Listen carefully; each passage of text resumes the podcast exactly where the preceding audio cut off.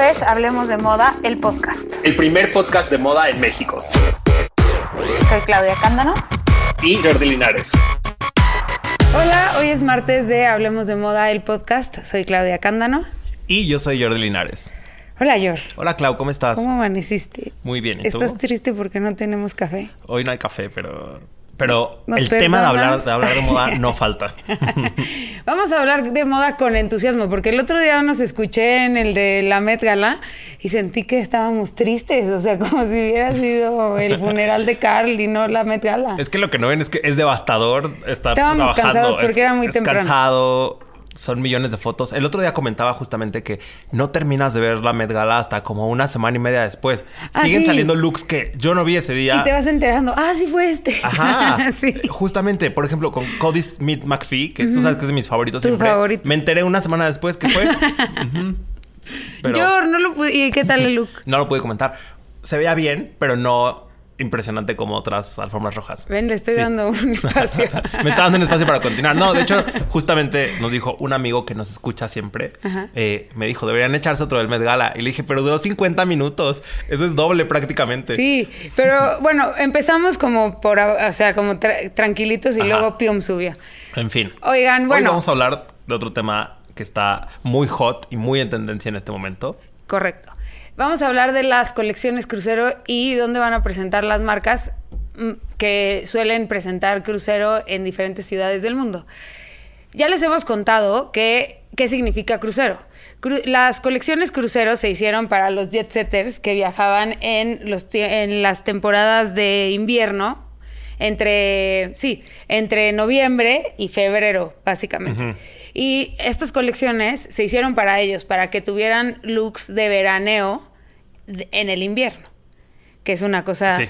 como rara. Ajá, porque es pa- sí, para viajar a climas tropicales. Exacto, digamos. también se le, o sea, hay quien le dice a esta colección no crucero, sino que le dicen resort, o le dicen pre-spring, o le dicen holiday. Justo holiday porque es, cae justo en esos meses en los que son las vacaciones de diciembre.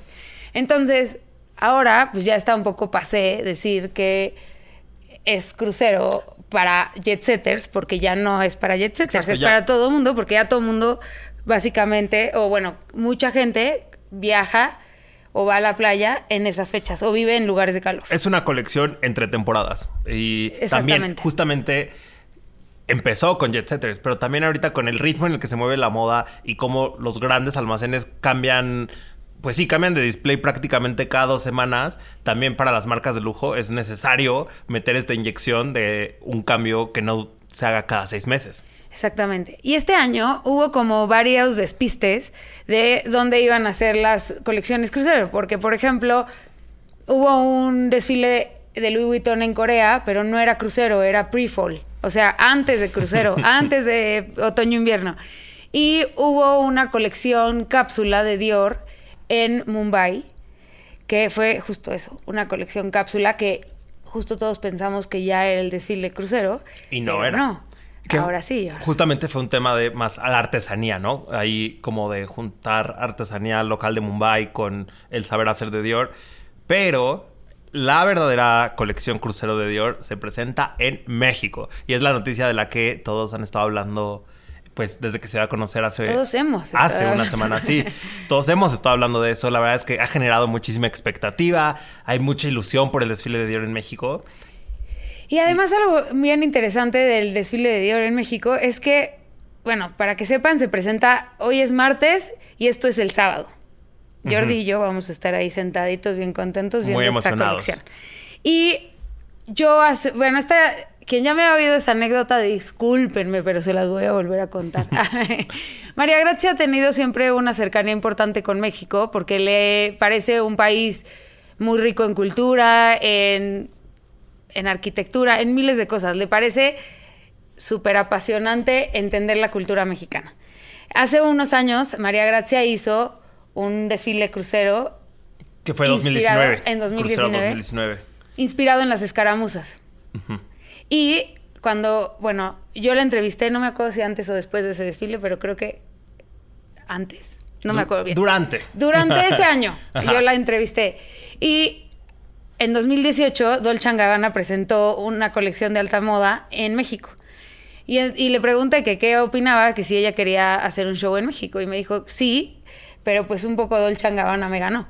Yo tenía la expectativa de hacer un show increíble en México y tal, pero pues pasó que, que Dolce se adelantó, hizo su, su, desfile y yo me he quedado pensando qué voy a hacer sobre México.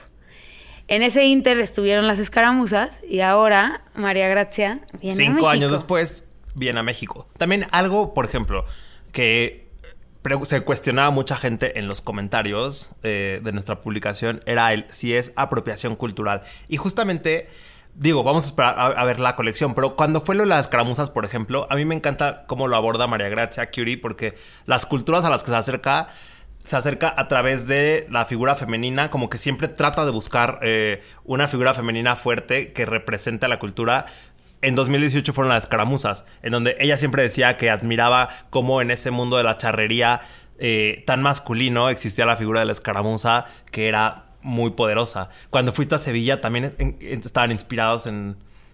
Sí. En, una generala, ¿no? Ajá.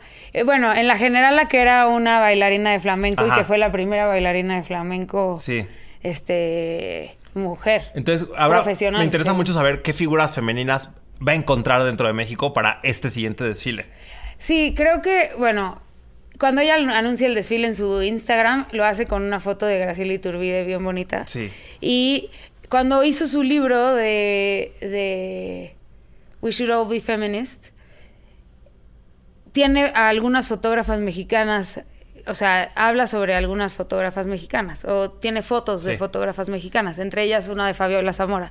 Y Recuerdo que sí, ella siempre ha tenido esa, ese vínculo con los países a través de las mujeres, porque le parece muy importante establecer como el feminismo desde otro ángulo.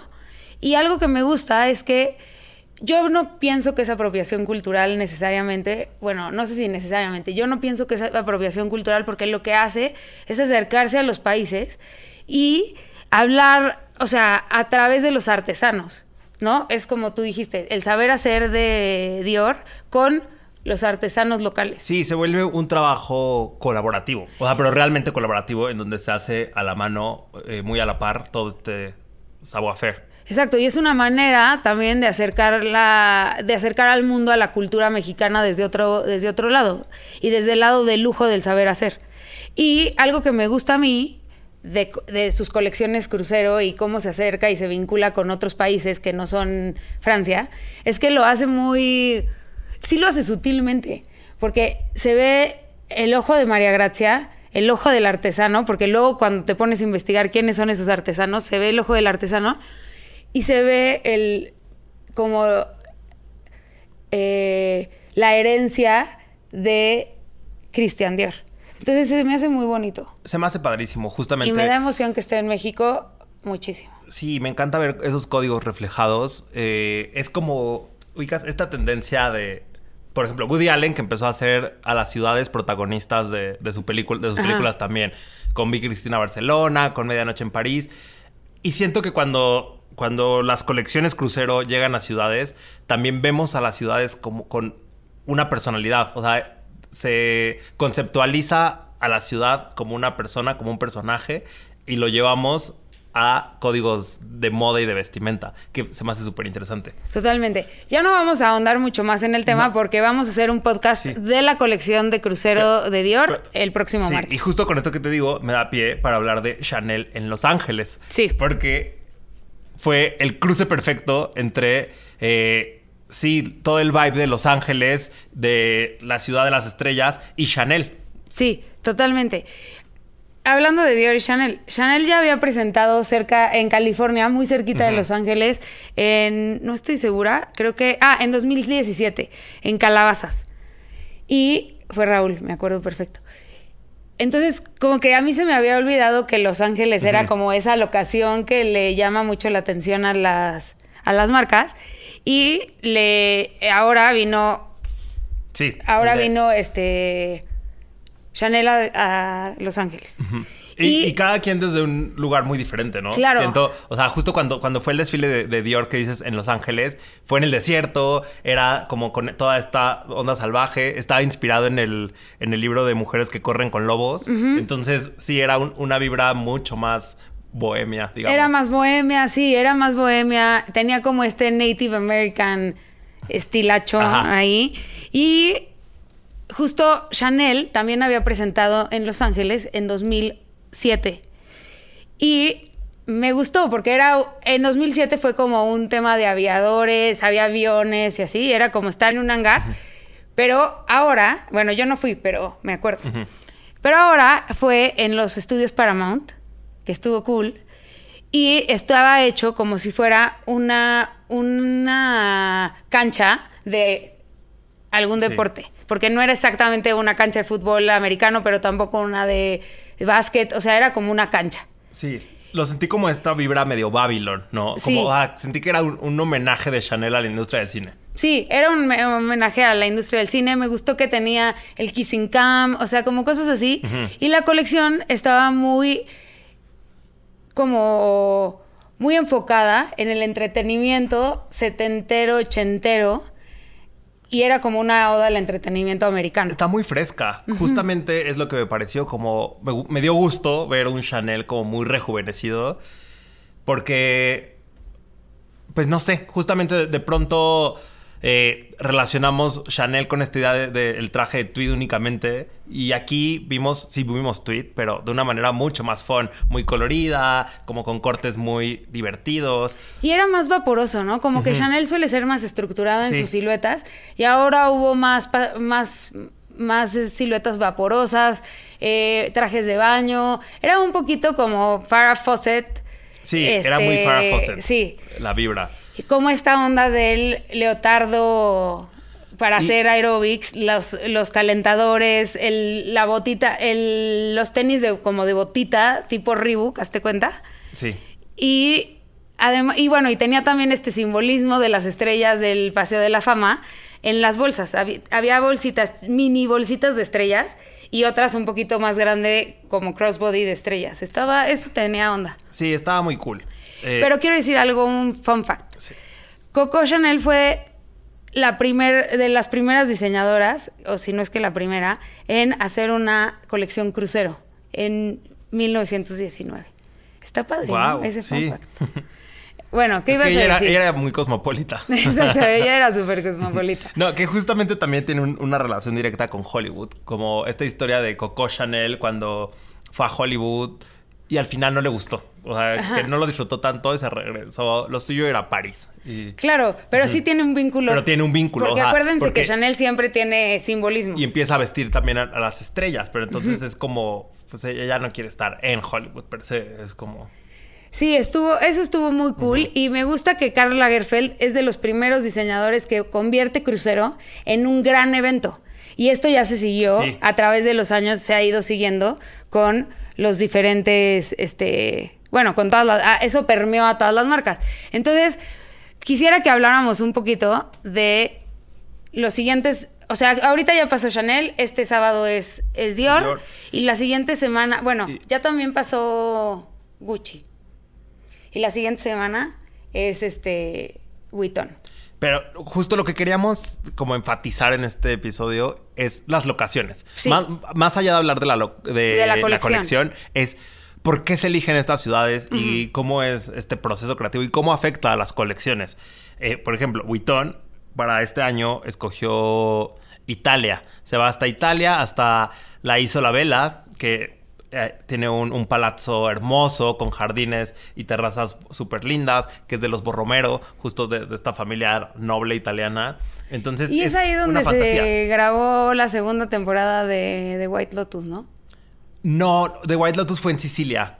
Ah, Y- creí que había sido ahí. No, ahí se, ahí fue- aquí fue donde se casó eh, Pierre Casiraghi Mm. y Beatriz Borromero. Ya, Justamente. Me parece súper interesante porque como que todas las grandes marcas siempre se dividen entre las francesas y las italianas. Y Sí. entonces es- tenemos a la casa francesa muy importante En Italia. en Italia. Entonces Sí. a mí me parece un crossover súper interesante ese. A mí también me da... Sí, a mí también me gusta porque me parece que puede ser... no sé, además Louis Vuitton, es que no sé cómo explicarlo, pero Louis Vuitton ha logrado hacer unos desfiles de crucero top.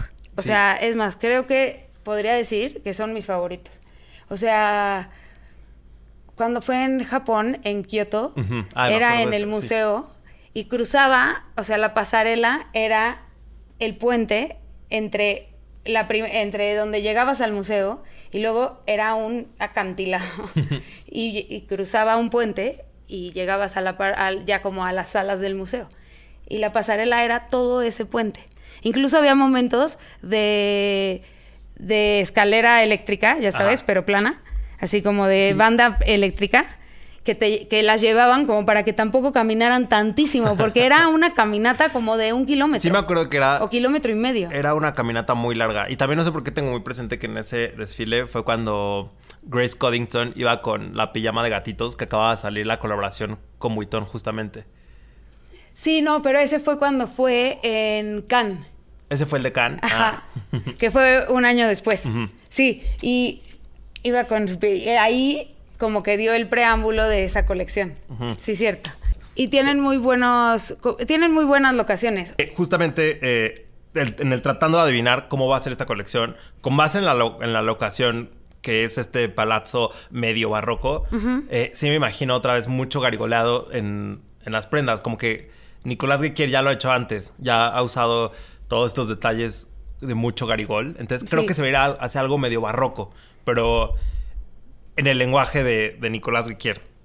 Seguro sí va a ser barroco, porque además Italia y esa parte de Italia es muy barroca. Sí, es en el norte, entonces... ajá. ajá. Me gusta, ¿eh? Sí estoy emocionada. A ver qué tal. ¿Y quieres que hablemos de Gucci? Hablemos de Gucci. Gucci es en Corea, es hoy en la noche justo, entonces no sabemos qué va a pasar. Pero lo que sí sabemos es que es una locación impactante. Jean Bogung. Es en Jongmogung Palace y pues es un es- va a ser un espectáculo, pienso. Sí, seguramente va a ser espectacular. También algo de, o sea, justo este show eh, se iba a presentar originalmente en, en noviembre de 2022, Ajá. que iban a repetir la colección Cosmogoní. Eh, pero fue cuando sucedió la, la tragedia de... Entonces se canceló, se canceló el desfile Claro. a, a unos días de que sucediera. Y ahorita, no sé, ya no van a presentar Cosmogoní. No. Esta vez. Van a presentar Cruz y es la última colección que va a ser el estudio de diseño de Gucci porque Que lo ya- han hecho muy bien, ¿eh? Sí, porque ya viene la siguiente en, Mila- en Milán en Fashion Week. eh, En Men's. es- ajá, no, no, no en Men's, no en Men's. En, según yo, en Spring Summer, Ok. en el septiembre, Hasta- hasta es septiembre. la primera colección de Sabato. Ok. Entonces, está padre verla, o sea, es raro ir a una colección Cruz sin un director creativo, pero también está padre porque me parece que lo que importa en este caso es que están apostándole muchísimo al mercado en Corea y van a abrir una boutique y creo que por ahí hay un fuerte, un fuerte. Está interesante. Aparte, es un. Ha sido un periodo interesante de Gucci, como todo este tema de la transición entre Alessandro y Sabato con el equipo creativo de la marca haciendo los diseños. Me ha gustado, Sí. la verdad. Tienen a cosas. mí también me gusta porque, ¿sabes Uy. lo que me gusta mucho? ¿Qué? Que es un. Es una mezcla. Es como una oda al archivo de Gucci. Entonces por ahí ves la Tanguchi de Tom Ford y algunos looks muy Tom Ford sescos. Por ahí ves un híbrido entre Frida Giannini y Tom Ford porque va como mutando a Sí. llegar a Alessandro Michele, pero sin llegar a ese maximalismo extremo, sino es como una edición de Alessandro Michele. Entonces me gusta porque es como plantear otra vez un, un, un punto medio para que Sabato llegue y pueda hacer lo que él quiera. Sí, ¿no? exacto. Es como otra vez poner el pa- pavimentar Es como resanar la pared para, para, pintar. que llegue el que viene. Ajá, como pintar de blanco porque si vienes y vas a pintar de amarillo, Ajá. pues ya, ¿no? Sí. Y eso me está gustando. Como, o sea, justo ayer estaba viendo unos looks y dije, ay, oye, eh, no tenía tan claro que estos looks ya eran del estudio, no de Alessandro. Ujú. Y como que revisando vi eso y me gustó. Me gusta que haya un momento también de aire para, para como decías, pavimentar al nuevo camino. Me gusta. Está Y- padre. Y el último. Ya nos, ya nos contarás cuando la veas. les la cuento, les cuento qué tal. Está, estoy emocionada, muy emocionada. Sí. Y el último que también me, o sea, me gusta porque no suelen hacer esto, Carolina Herrera, que Ajá. se va a Río de Janeiro. Eso me gustó porque como que no me imaginaba un, una locación tan apantalladora como Río de Janeiro con Carolina Herrera, ¿no? Pero a la vez, cuando ya haces conciencia, sí. viene al caso. O sea, como que viene todo al caso. Siento que justamente esta idea de feminidad que tiene Carolina Herrera la veo muy adaptada como a toda la cultura del carnaval de Río. O sea, sí me imagino perfecto llevando todos esos eh, códigos estéticos del carnaval hasta un vestido de Carolina Herrera, que es muy de muy dolán, muy de Sí, o sea, hasta el polka dots, o sea, siento que el polka dots lo, lo ves perfecto en el carnaval, pero también en Carolina Herrera. ¿Y no sientes que va a ser también muy mucho traje de baño? O sea, como que sí, muy como sofisticado de yate Sí, que en Carolina Herrera, O sea, pero también siento que se van a meter a un, la- a un lugar donde no los hemos visto. ¿No? Me imagino las faldas grandes, pero justamente es un, ca- un Carolina Herrera más destapado. Lo lo imagino Ajá, así. Ajá. Además, en Latinoamérica aman a Carolina Herrera. Es, es un hit. Sí, la aman. Bueno, en México es impresionante Sí. cómo la gente quiere siempre comprar ropa de Carolina Herrera, ¿no? Sí. Y yo creo que sí estoy emocionada de ver ese show. También a mí, se me antoja mucho. Pues, ah, bueno, y también nada más para que sepan, Max Mara es en Estocolmo. No sé qué esperar mucho de Max Mara en Estocolmo, pero... Un muy- quiet muy luxury. Siento que, ajá, sí. siento que justamente va a ser muy quiet luxury. Sí, si es totalmente. esa combinación entre Max Mara y Estocolmo, una escala de beiges. Sí, está, siento que va a estar bien padre. Pero va a estar bonito. Unos abrigazos van a sacar seguramente. Seguro. Dime algo. Ya vimos Chanel. Ajá. Este ya marca la bauta. Sí. ¿Qué, Yo tengo- ¿Cuál de los que siguen es tu expectativa más alta? No, pues, obviamente, Dior. sí. No, pero de voto. los demás. O sea, ¿De los Dior, demás? ponemos Dior y cuál otro. El siguiente, Carolina Herrera. ¿Sí? Sí. Ole.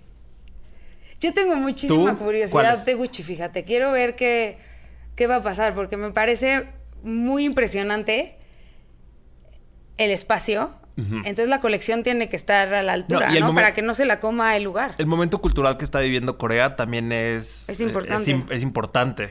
y hay, eh, hay que voltear a ver hacia allá. Entonces también está muy padre ver qué sale de ahí. Sí, eso me da emoción. Sí.